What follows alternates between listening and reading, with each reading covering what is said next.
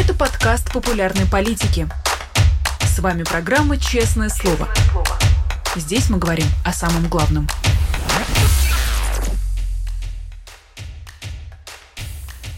17 часов и 7 минут московское время. Всем здравствуйте. Вы смотрите YouTube-канал «Популярная политика», программу «Честное слово». Наше традиционное пятничное «Честное слово» с Дмитрием Быковым. Меня зовут Нина Русибашвили. Я рада приветствовать Дмитрия Львовича, писателя, журналиста, литератора. Дмитрий Львович, здравствуйте. Здравствуйте, Нино. Здравствуйте всем. Могли бы вы подумать, что пройдет год, а война не закончится? А, как раз ровно 25-го я разговаривал с Макаревичем, и он мне сказал, самое страшное, что может случиться с этой войной, рутинизация. Я не хотел в такое верить, но пришлось. А, дело в том, что, понимаете, не вот я сейчас сложную штуку скажу, но это, в общем, моя профессия говорить сложные штуки – Тогда под этим углом, под углом вот этой войны и под углом всего последнего года начинаешь смотреть на историю России, видишь в ней сплошную привычку козлу, или, как вот написал Сергей Медведев сегодня утром, антологизацию зла, то есть его нормализацию. Вот это основа бытия. И в России действительно все всегда стояло на зле. На зле колонизации, захватнических войн, абсолютной вертикали власти, полной пассивности населения, многолетнего рабства, ну, очень много дряни. Беда в том, что если под этим углом зрения смотреть на историю любой страны, то получается все то же самое. То есть вот если посмотреть на историю Америки, под углом зрения, например, 68 -го года или 67-го даже, год моего рождения, когда под предлогом Вьетнамской войны начинаешь всю американскую историю видеть как кровавую цепочку ужасных событий. Кеннеди, Линкольн, Мартин Лютер Кинг, а, колонизация, индейцы, гражданская война с дикими зверствами. Я вот только что приехал с юга из Нэшвилла, там до сих пор все выпиет, и никто не примирился с происшедшим. Иными словами, история каждой страны в момент бесславия вытаскивает за собой ужасную цепочку зла. Так что я не сказал бы, что эта война открыла нам глаза на Россию. Эта война открыла нам глаза на то, что в основе бытия, бытия просто, вообще лежит зло, потому что князь мира сего не зря так назван. И единственный ответ на это зло – это героизм. Мир – это место, где надо быть героем. И вот Украина сейчас всему миру об этом напоминает. И герои русского сопротивления Яшин, Карамурза, Навальный об этом напоминают. Если в мире не быть героем, то ты подонок. Выбор вот такой. Никакого терциум, но он датур. Скажите, а в России не хватает героев? В России есть герои. Я не стал бы говорить, что в России а выродилась эта порода. Ну, ну, тут видите, какая вещь. На самом деле ведь в России так или иначе подвиг все. В России подвиг глаза открыть с утра. И э, если объективно оценивать вот эту совокупность нечеловеческой накопившейся злобы, покорности, болотистости и климата, то нельзя не признать, что в России героем является любой, кто жив. А, ну, кроме, разумеется, тех, кто идет к этому злу на службу, там, а поет и танцует в лужниках и так далее. Это уже даже не зло, это уже просто позорище. Но герои в России есть. И я не стал бы, честно говоря, разделять уж так радикально россиян уехавших и россиян оставшихся. И те, и другие свою жизнь зачеркнули, свою жизнь, которая была до и швырнули ее в топку. Тут ничего не поделаешь. И человек, который уехал из России неизвестно куда и неизвестно с какими гарантиями, просто чтобы не участвовать. А человек, который остается в России и пытается возвышать голос, а таких людей мы знаем, человек, который отдает себе отчет трезво в происходящем и называет вещи своими именами. Себя я не героизирую, там я, в общем, не жалуюсь, но тем не менее огромному большинству россиян Путин испортил жизнь, а у многих ее отнял. Да, нам достались такие времена. но очень большой процент моих друзей, в которых я не разочарован, ведут себя в этой ситуации исключительно достойно. И хотя у нас сейчас не 8 марта, я не могу не сказать лишний раз – что русская женщина зачастую героичнее русского мужчины, потому что мужчина встроен в социальную иерархию, а женщине, как в XIX веке, нечего терять. И когда на фоне нашего внезапного итокского снегопада я гляжу на вас, я и вами очень любуюсь. Не в порядке признания в любви, а просто потому, что хорошо выглядеть в наше время – это тоже серьезная заслуга. Ух, э, на больное давите, Дмитрий Львович. С большим трудом это дается э, из раза в раз. А Я знаю, да, да. Быть женщиной – великий шаг, сходить с ума геройства. Это сказал один такой Пастернак, который тоже очень любил Грузию. Дмитрий Львович, вот попробую сейчас задать э, сложный уже для меня вопрос, и сложно мне его сформулировать, но я все же попробую. Эм, если мы говорим о тех, кто уехал, и говорим о тех, кто остался, параллельно вот тянется этот шлейф многовековой истории, вот исторической привычки той или иной страны, особенно если мы говорим вот конкретно про Россию, э, насколько далеко и насколько прочно этот шлейф пристегнут к человеку. Условно, спустя год можем ли мы, эм, граждане России, считать себя наследниками этой исторической памяти, или в какой момент человек отстегивает этот шлейф от себя, где заканчиваются не только границы государства, но и исторические границы, границы исторического процесса, или это вот какой-то вечный багаж, с которым мы будем перемещаться, где бы мы ни находились. Нет, ну а что вы хотите? В стране, где э, история циклична, где она продолжается, где практически любое событие немедленно отыскивает аналог. Я почему об этом сейчас много думаю? Потому что я эм, веду сейчас, читаю вот этот новый курс в Свободном университете «Русский инкарнацию», он называется там, или «Русский буддизм», как мы его называем для себя. Действительно, на каждом этапе русской истории возникают абсолютно одни и те же фигуры. Играется в разных декорациях одна и та же совершенно неизменная пьеса. Значит, да, мы этот шлейф тянем за собой. Тут есть, как всегда, момент негатива, потому что это делает русскую историю, в общем, довольно монотонным зрелищем. Но и, с другой стороны, момент позитивный то, что российская история абсолютно предсказуема. А, ну вот, например, понимаете, в 63 году, когда, 1863, когда а русские реформы ушли в тупик, как всегда, э, ситуация вылечивалась э, наружными средствами. Э, польское восстание, его жестокое подавление, национальное единение на этой почве, Некрасов несчастный, который, чтобы спасти журнал, да, надо спасти место, да, а спасти место, где вся мыслящая Россия получает новые сведения. Нужно спасти журнал и пишет оду Муравьеву-Вештелю, а Муравьев-Вештель не оценил и говорит, вам бы, господин Некрасов, прежде думать. Тут, кстати говоря, собираются ставить памятник Муравьеву-Вештелю, не обязательно, он и так с нами, он постоянно возникает. Да, этот шлейф тянется, потому что эта ситуация возникает неизбежно. А я просто хочу сказать, что в чем особенность нынешней ситуации. Знаете, пожалуй, у меня есть для вас хорошие новости. Пожалуй, этот шлейф можно будет уже до некоторой степени отбросить, как летом мы отбрасываем, простите выражение, коньки. А дело в том, что этот поезд, слишком долго бегая по кругу, начал терять запчасти. И я, в общем, солидарен с Александром Яновым, который, Царством Небесное, который год назад писал, а даже два, что этот круг последний.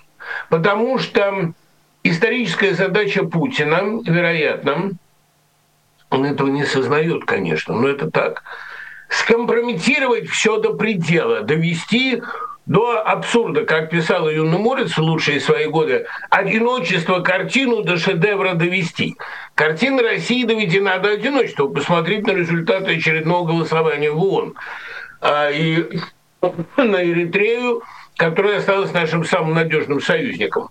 Ситуация такова, что последний, вот нынешний круг российской истории является собой абсолютный шедевр и в смысле полной бессмысленности и немотивированности войны, и в смысле абсолютной деградации властных элит, лица которых мы видели во время федерального послания.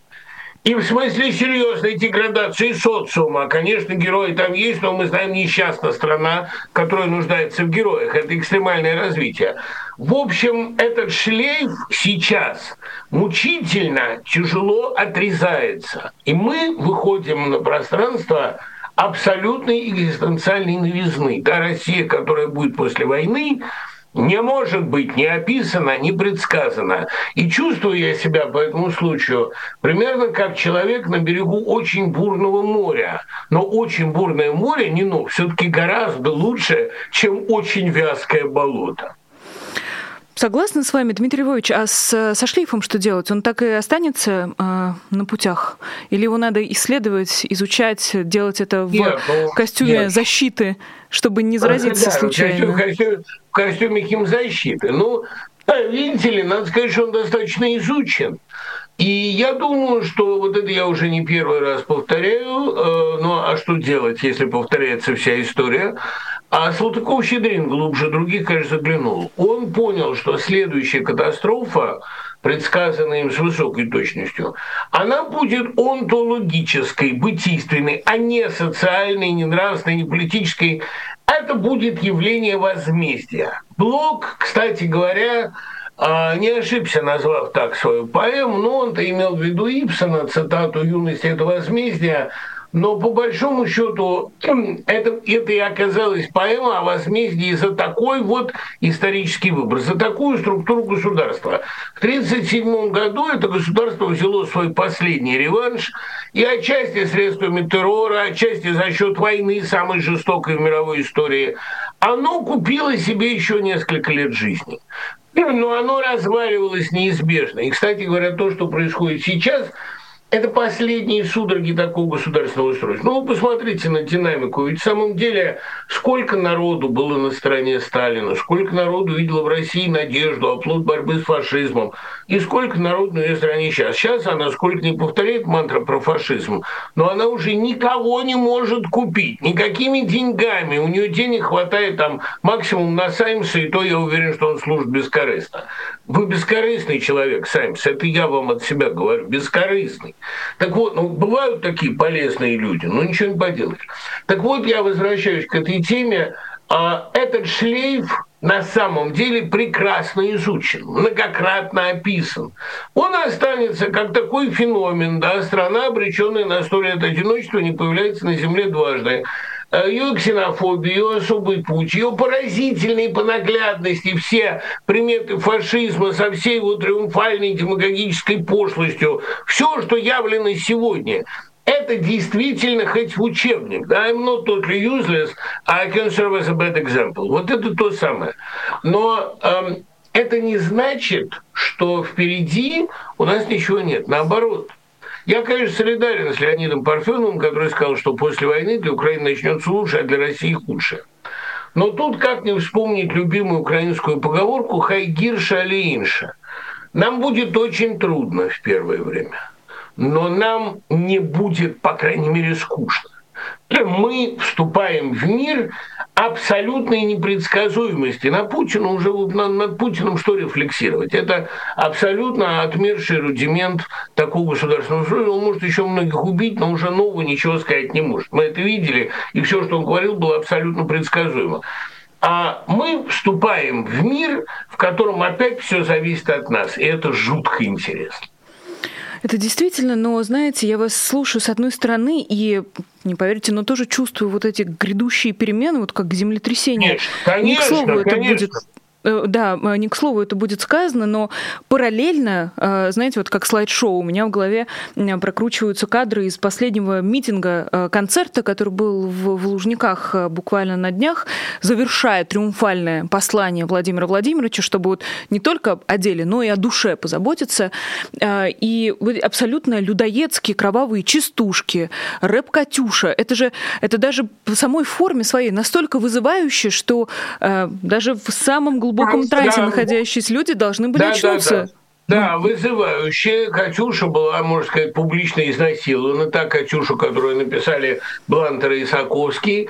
Да, самое страшное было, понимаете, когда детей Мариуполя вывели на сцену с этим Юрием Ангелом, про которого мы теперь знаем так много интересного благодаря расследованию, когда дети Мариуполя вышли благодарить за то, что разбомбили, сравняли с землей их город, а в порядке небольшого анонса вы в ближайшем гражданине поэте услышите довольно много интересного по этому поводу от Николая Алексеевича Некрасова. Но нет, жуткое зрелище, жуткое.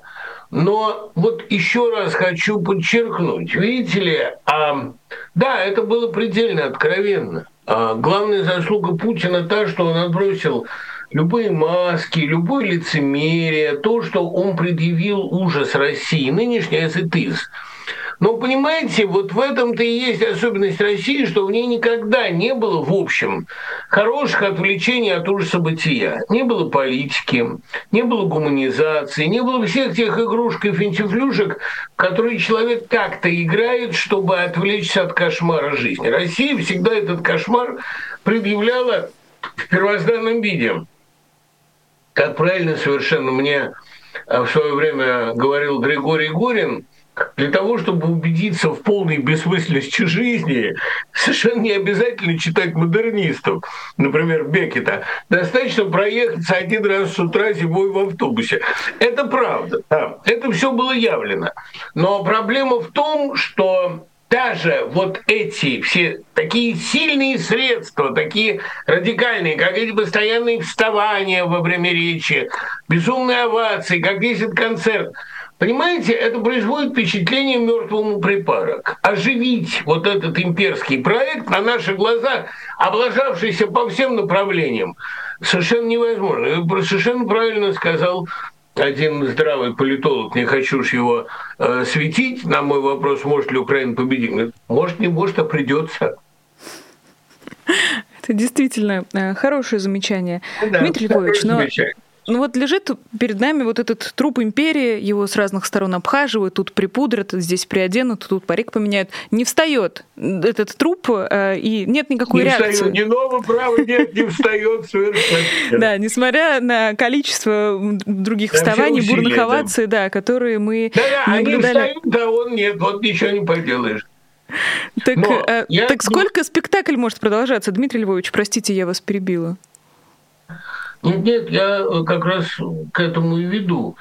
А понимаете, в историческом э, разрезе, в историческом измерении недолго, но, видимо, у Господа есть, ну, как мы можем судить о его целях, все-таки цель э, скомпрометировать эту ситуацию окончательно. И пока все российские Z-поэты не призовут идти войной на Европу и в конечном итоге уничтожить мир, пока все российские Z-артисты не продемонстрируют окончательно свой конформизм, пока гибельная самоубийственность этой политики не будет доказана полной разрухой и падением российской экономики, ну, наверное, тут, э, так сказать, говорить о каком-то милосердии было бы преждевременно. Я был бы, в общем, знаете, как-то уже разочарован, если бы обошлось.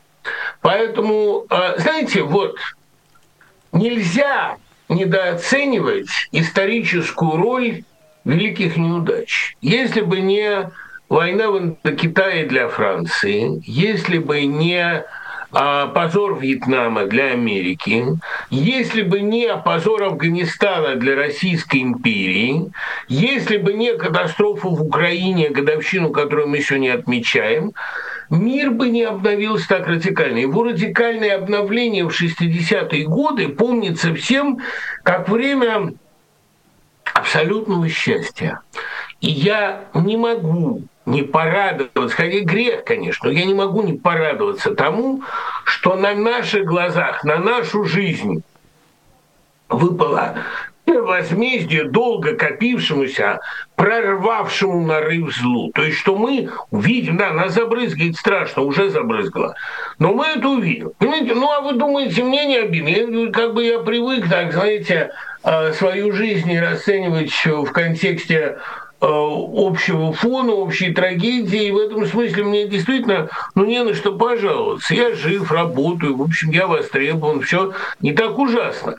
Но, понимаете, я же, в общем, кое-что сделал. У меня была какая-то в России жизнь. Я не буду перечислять свои книжки, которые, может, и не нужны никому. Там все написано, все сделано, огромное количество лекционных курсов, которые я прочел. Я был довольно активный малый. Я пытался в этой стране каким-то образом забивать масло. И, надо сказать, я делал это довольно бескорыстно. Мне так особенно много строчки не накопили, так что я э, без особого страха думаю о предстоящих реквизициях. Но э, при всем при этом, даже видя, что зачеркнуто 55 лет моей жизни, я испытываю, знаете, примерно то же облегчение, которое испытывает ящерица, отбрасывая хвост. Или, э, или или, или фрейлина отбрасывает шлейф, беря, беря ваш сравнение. Он, конечно, регенерирует, но иначе. Понимаете, вот я хочу всех призвать к этому чувству экзистенциальной легкости. Я не просто так ведь знаю много цитат, знаете, все выгорело начисто, милиции полно, все кончено, все начато, айда в кино. Это пожар в Политехническом Вознесенского, где горит в это время его дипломный проект, который он ненавидел. В огне этой войны сгорел наш конформизм, сгорели наши попытки уживаться со злом, сгорели наши попытки уговаривать себя, что все нормально, и под это дело посещать такие уютные московские кафе, наслаждаться такими удобными московскими сервисами, раскатывать по Патрикам на самокатах, по всем этим костям мы катались. Теперь это понятно, я не катался, у меня другие развлечения. Но я к тому, что чувство облегчения тоже никуда не денешь. Не надо больше притворять, ой, я сегодня много буду цитировать стихов, а почему бы, собственно, не процитировать себя? А, и не ты моя услада, и не я твой леденец, и что больше нам не надо притворяться, наконец. Это очень, очень сладостные чувства. Тем более, что новая жизнь, она не будет так уж травматична. Она будет весела, увлекательна и во многих отношениях безупречно оригинальна. Э, вы сейчас вспомнили все эти беззаботные катания на самокатах, и, очевидно, пока э, Москва и все, кто мог себе этот самокат позволить, прекрасно проводили время до начала э, катастрофы, Владимир Путин, уж не знаю, обложившись какими-нибудь, может быть, древними книгами или доской Луиджи, общался с Иваном Грозным, Петром Великим, Екатериной Великой. Это мы узнали из недавней статьи Financial Times Лаврова, о том... Лаврова, конечно, Лаврова. Да, да. Собственно, у Путина три советника. С этого начинается большой ужасно любопытный текст э, Financial Times о том, э, опираясь на кого Владимир Путин принимал э, все эти решения.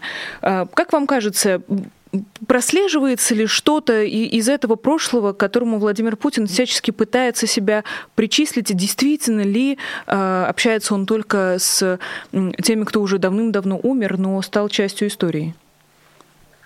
Владимир Путин – это абсолютно классический Николай I, это единственная личность, с которой он как-то созванивается, а, не знаю уж чем.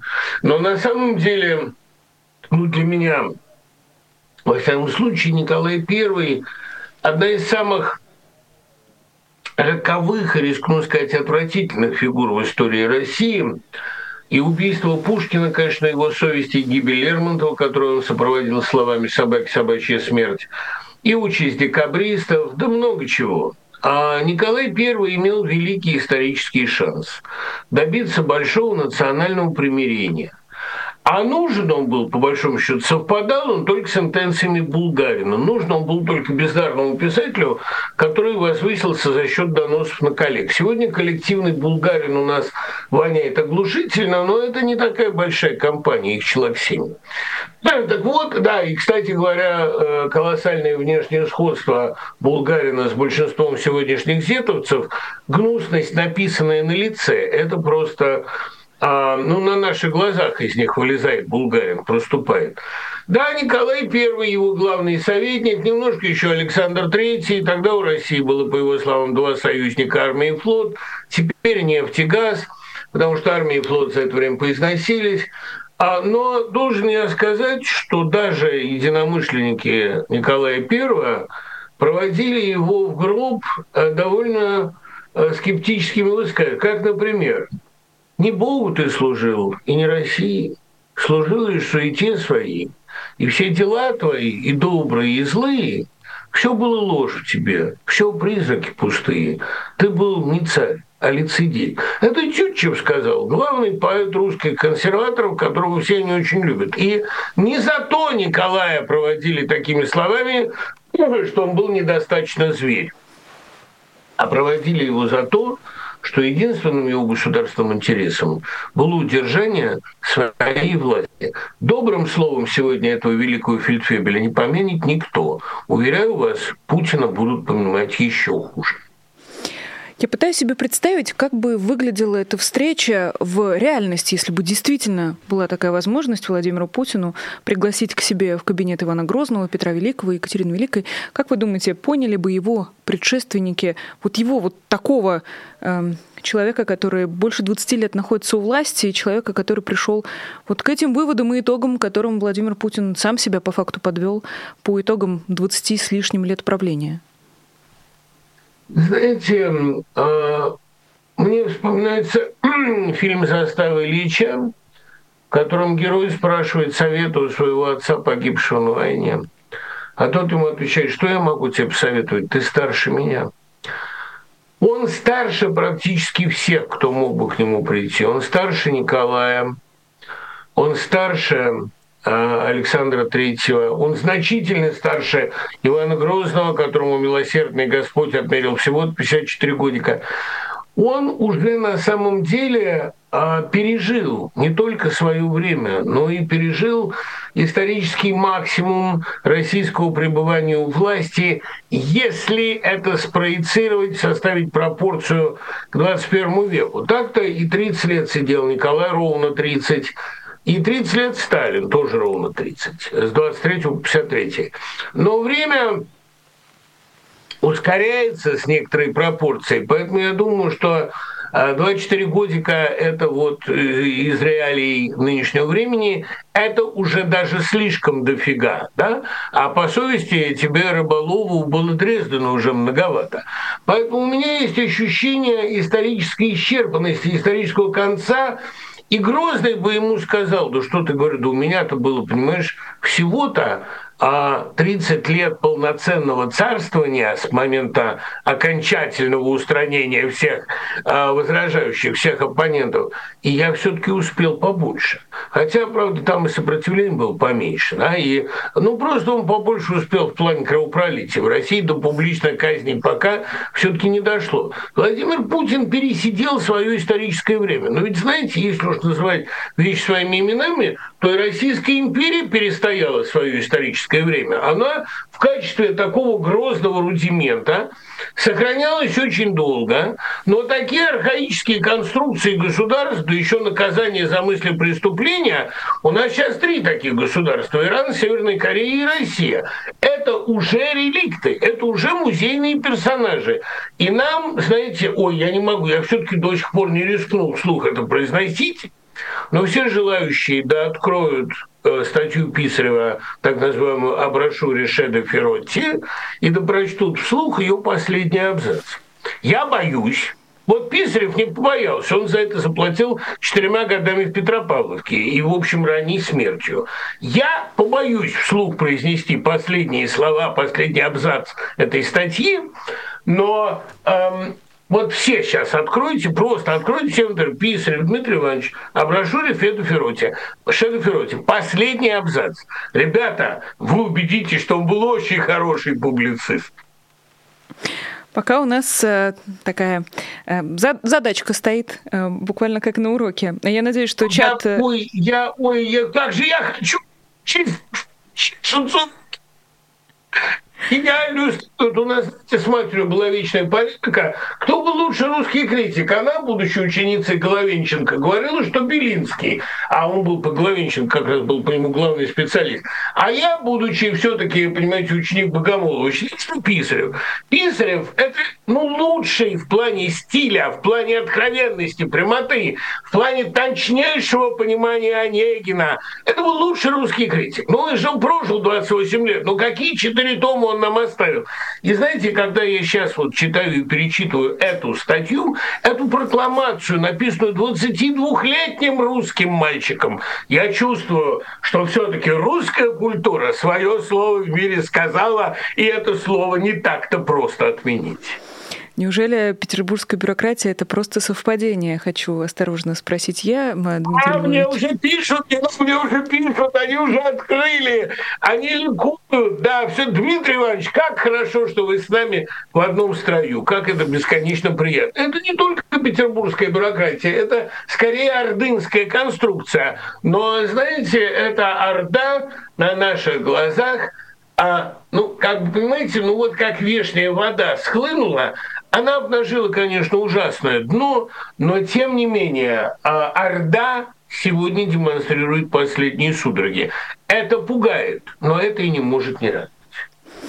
Продолжая разговор э, об этой публикации, вы тоже вспомнили Сталина, и здесь есть э, э, такое сравнение, которого я лично, во всяком случае, вот так в публичном пространстве не встречала, и тем оно интереснее. Приведу цитату. «Сталин был злодеем, но хорошим менеджером, потому что ему нельзя было солгать. Но никто не может сказать Путину правду. Люди, которые никому не доверяют, начинают доверять очень небольшому числу людей, которые им врут». Об этом сказал неназванный собеседник, знакомый с Владимиром Путиным. Как вам кажется, кажется, справедливое ли это сравнение, справедливы ли, справедливы ли выводы, к которым э, приходит этот э, источник?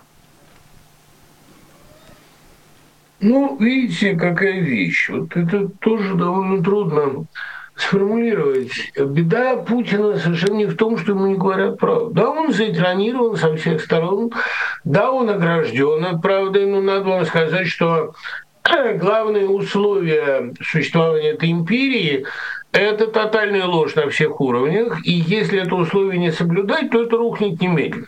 Лгут Путину, лгут по телевизору, лгут об оппозиции, лгут просто как на мертвых. Ну, лгут на каждом шагу, это, в общем, содержание и суть режима. Но ведь проблема не в том, что Путину не скажут этой правды. Представьте, что ему сказали бы эту правду. Проблема в том, что он не хочет ее услышать и не может. В душе я это допускаю он прекрасно понимает, куда он зашел. Ну, э, какой-то рудиментарный опыт разведчика, пусть не слишком триумфального, но у него все-таки есть. Он должен понимать, что надо, ну, как-то худо-бедно, объективно оценивать ситуацию. Он не может не понимать того болота, в котором он увяз. Конечно, кто-то ему, не знаю уж, был ли то Николай I, тень Сталина или Лавров, но кто-то ему усиленно нашептывал, опусти хвост в прорубь. Но он не может не понимать того, что он этим самым хвостом увяз довольно глубоко. Мерзли, мерзли волчий хвост. Теперь хорошо, если он уйдет без хвоста, беда, если придут охотники. Проблема же именно в том, что он не хочет и не может услышать эту правду. И вот здесь возникает а, страшный вопрос. А человек, который вообще в абсолютной власти находился так долго – он способен что-то услышать или не способен? Я думаю, что даже пять лет пребывания на верхушке способны самого упертого демократа превратить в Ивана Грозного. Но 25, которые будут на будущий год, это уже ужас в квадрате. И э, если мы говорим о каких-то психических девиациях, скромно и осторожно мы говорим, а их могло не быть. Я абсолютно убежден, что по чисто объективным причинам человек, которого так облизывали 25 лет, он обречен на неадекватность. Сегодня мы видим чудовищное, пугающее зрелище этой неадекватности. И сравнение сравнительно молодого, сравнительно мобильного, еще не а, накачанного всем этим лоском Путина, ну и сравнение Путина раннего с нынешним, Конечно, выводы чудовищные. Понимаете, конечно, ужасно выглядел Ельцин 99-го в сравнении с Ельцином 91-го. Первого. Но ведь Ельцин, э, так сказать, далеко не так радикально эволюционировал, как Путин. У него и не было этих 25 лет. Посмотрите на фотосъемки, на интервью Путина образца 2000 года. Он дает все основания надеяться на то, что с ним наконец-то круг будет порван. Нет, ничего подобного. Круг с ним замкнулся окончательно. А, конечно, здесь есть, безусловно, вина исторических обстоятельств. Другое дело, что эти исторические обстоятельства он создал себе сам. Но, уверяю вас, если бы он сейчас услышал правды, он бы ее элементарно не понял. И я, э, цитируя по привычке, не могу не вспомнить золотые слова Василия Павловича Аксенова. «Мата своему королю он не заметил». Дмитрий Львович, а если остаться в, в этом историческом пространстве и попробовать найти параллель, у нас, с одной стороны, есть Владимир Зеленский, который прошел э, удивительный путь за этот год, и мы много говорили о трансформации его и как личности, и как исторической фигуры. Но вот когда мы говорим о Путине, не хочется давать ему этой чести, не хочется называть его э, историческим, исторической личностью. Кажется, что вот зло, которое он творит, оно всегда больше его, а он такой вот немножечко прячется прячется в тени, такой маленький, не очень заметный. И я вот никак не могу понять, действительно ли он стал исторической личностью ну, в книжном, что ли, смысле этого слова. А, есть ли в нем вот то, что будут вспоминать уже впоследствии, стал ли он историческим явлением, или это просто банальность зла, и неважно, Путин это не Путин, или система, которую он создал? Понимаете, историческим явлением стал Зеленский. Путин стал о величайшем орудием зла при своей довольно пассивной роли. Путин не сопротивлялся тому, чтобы Российская империя его руками себя закопала а чтобы страна покончила с собой. Он мог остановить этот тренд, он мог его переломить. Мог его переломить в восьмом, мог переломить в четырнадцатом, но ну, поскольку империя не живет без захвата территории, без внешней агрессии, она умирает без этого он мог обеспечить стране переход в другую структуру, в другую форму, он мог остановить ее кровожадные потуги, он мог много чего изменить. И он этого не сделал. Сейчас уже понятно, что потомки ему скажут за это спасибо. Но, видите ли, на фоне Зеленского особенно ясно видна роль личности в истории. Видите, вот это для меня, почему я пишу книгу о Зеленском? Я для себя Пытаюсь ответить на один вопрос. Она, кстати, не будет содержать никаких особенно сенсационных подробностей там его отношений с министром, его отношений с олигархатом. Это все не так увлекательно. Меня интересует одно. Человек в какой-то момент решил быть героем. И то, что это оказался представитель творческой интеллигенции, неважно, юмористической или программы, сатирической или телевизионной, неважно. Это представитель творческой интеллигенции, который выбрал для себя превратиться в героя, сыграть героя и поверить в это, и стать. Вот это для меня совершенно гениальный пример. И, конечно, историческая пассивность Путина на фоне решения Зеленского – это поразительно вдохновляющий пример. Ведь, понимаете, Зеленский имел все шансы сбежать. И правильно совершенно сказал один откровенный россиянин, запрос был на это. Запрос был на том, что Зеленский избегает, Россия ставит свою марионетку, и Киев действительно в результате падет. Ну, потому что сбежавший президент – это не та ситуация, в которой можно своей личной жизнью рисковать. Я не исключаю, что появился бы народный герой, но Зеленский сам стал этим народным героем. И вот обратите внимание, вот это важная вещь, я хочу, чтобы это осталось от передачи. Когда Зеленский принял для себя это решение, он мгновенно ионизировал нацию. Мгновенно все побежали в очереди военкоматы, стали за ним. Он рискует жизнью, отнюдь не будучи Голиафом, отнюдь не будучи профессиональным военным, не будучи профессиональным героем. Очень часто, не боясь быть смешным, он рискнул, он сделал последнюю ставку, он поставил на кон не только свою жизнь, но жизнь всей семьи, потому что не пощадили бы никого. И на этом фоне и мы, не постоим за ценой. Вот это совсем другое. Если брать мы за ценой не постоим, когда ты свою жизнь швыряешь в топку, а не чужую.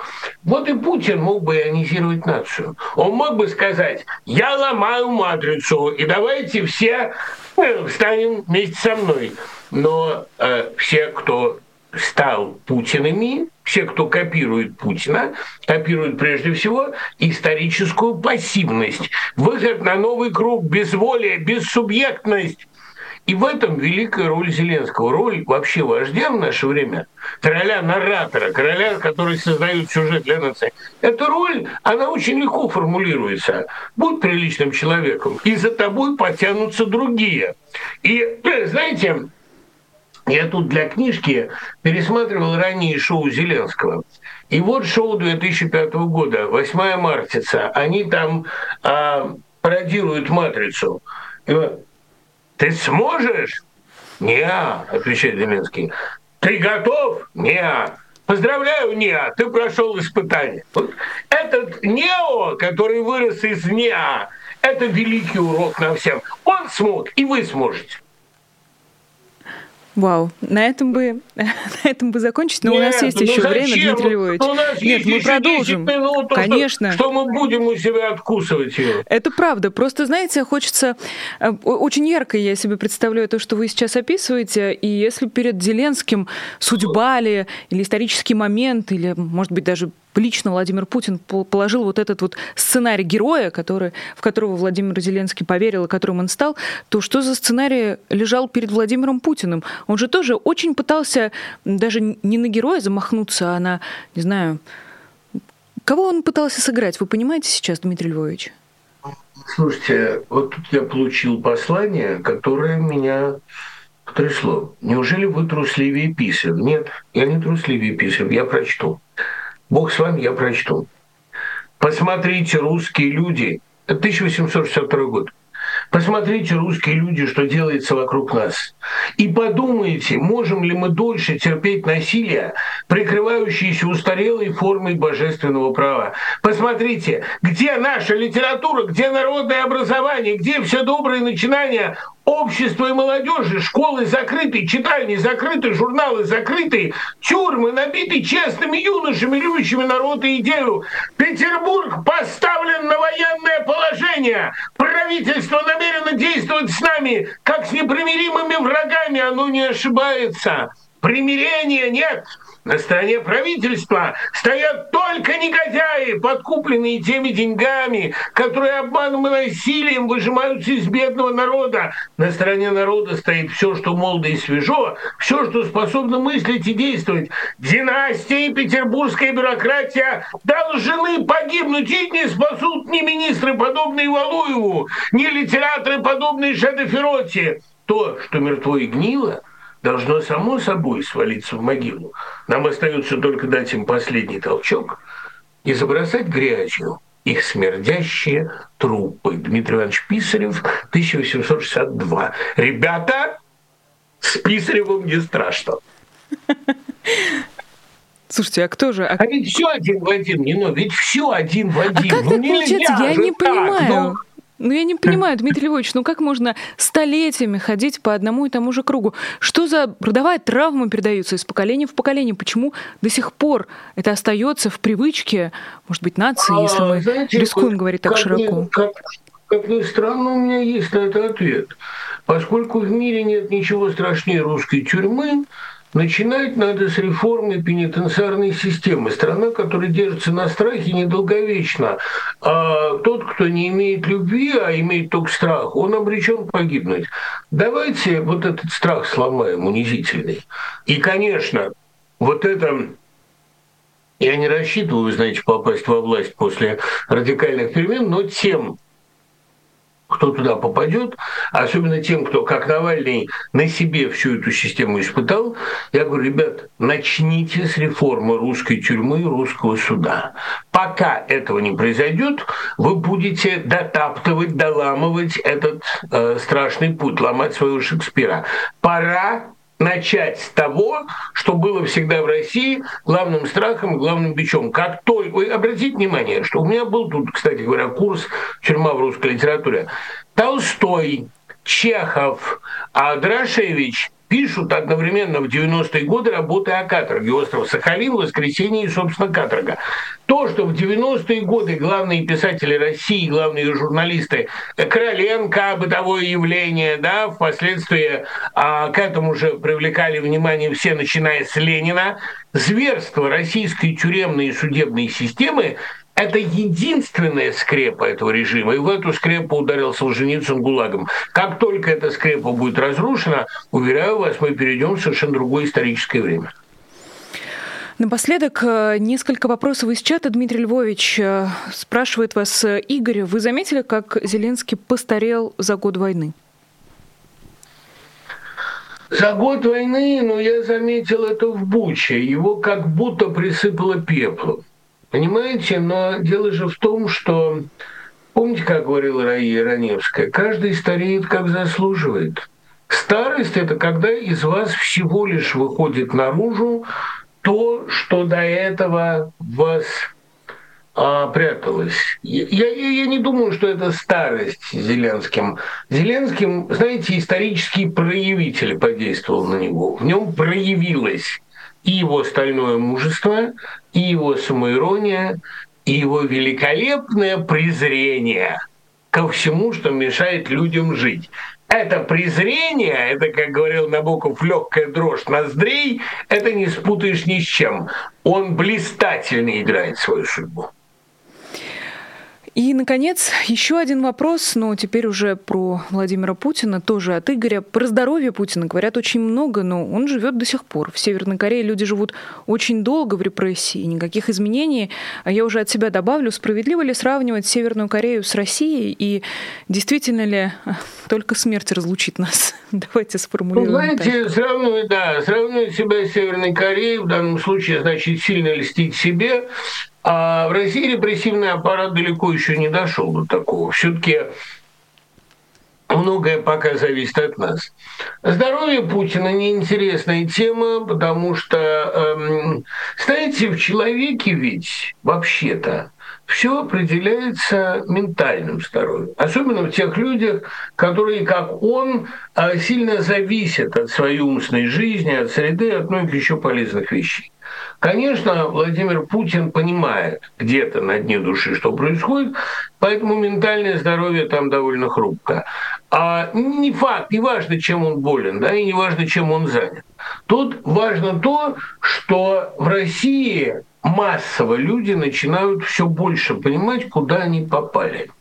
И вот это массовое прозрение, к которому, кстати говоря, сильно подталкивают и лужники, делает не принципиальным вопрос о здоровье лидера нации. Это делает принципиальным вопрос о здоровье нации. Нация приходит в себя. Это очень важная штука. Спасибо вам огромное, Дмитрий Львович. Будем мы дальше наблюдать и будем дальше за этим смотреть. Спасибо вам еще раз. Дмитрий Быков, писатель, журналист, литератор, постоянный гость наших пятничных эфиров программы «Честное слово». Большая радость, друзья, и большое счастье на самом деле, что мы все вместе, вместе с Дмитрием Львовичем, через э, все эти чудовищные новости как-то пытаемся продраться. Э, скажу, как обычно, про Patreon программы «Честное слово». Если вдруг у вас есть возможность или желание поддержать нашу работу, я приглашаю вас туда. Есть даже у нас э, специальный shout-out друзьям, которые поддерживают «Честное слово» на Патреоне. Вы видите их имена в бегущей строке, и вот тоже можете вписать э, свое имя туда. Большое спасибо всем, кто пришел смотреть именно этот прямой эфир, именно эту прямую э, трансляцию. Сегодня год с, наверное, одной из самых больших ошибок в жизни Владимира Путина. Год с начала чудовищной э, трагедии, год с начала вторжения России на территорию Украины. И продолжается эфир на популярной политике. Все, кто смотрел, это практически 7,5 тысяч человек. Я приглашаю вас на прямой эфир популярной политики, который идет сейчас на главной страничке на нашем YouTube-канале. А я с вами прощаюсь. Меня зовут Нинор Сибашвили. До скорой встречи. Всего доброго и пока. Вы слушали подкаст «Популярные политики». Мы выходим на Apple Podcast, Google Podcast, Spotify и SoundCloud. А еще подписывайтесь на наш канал в YouTube.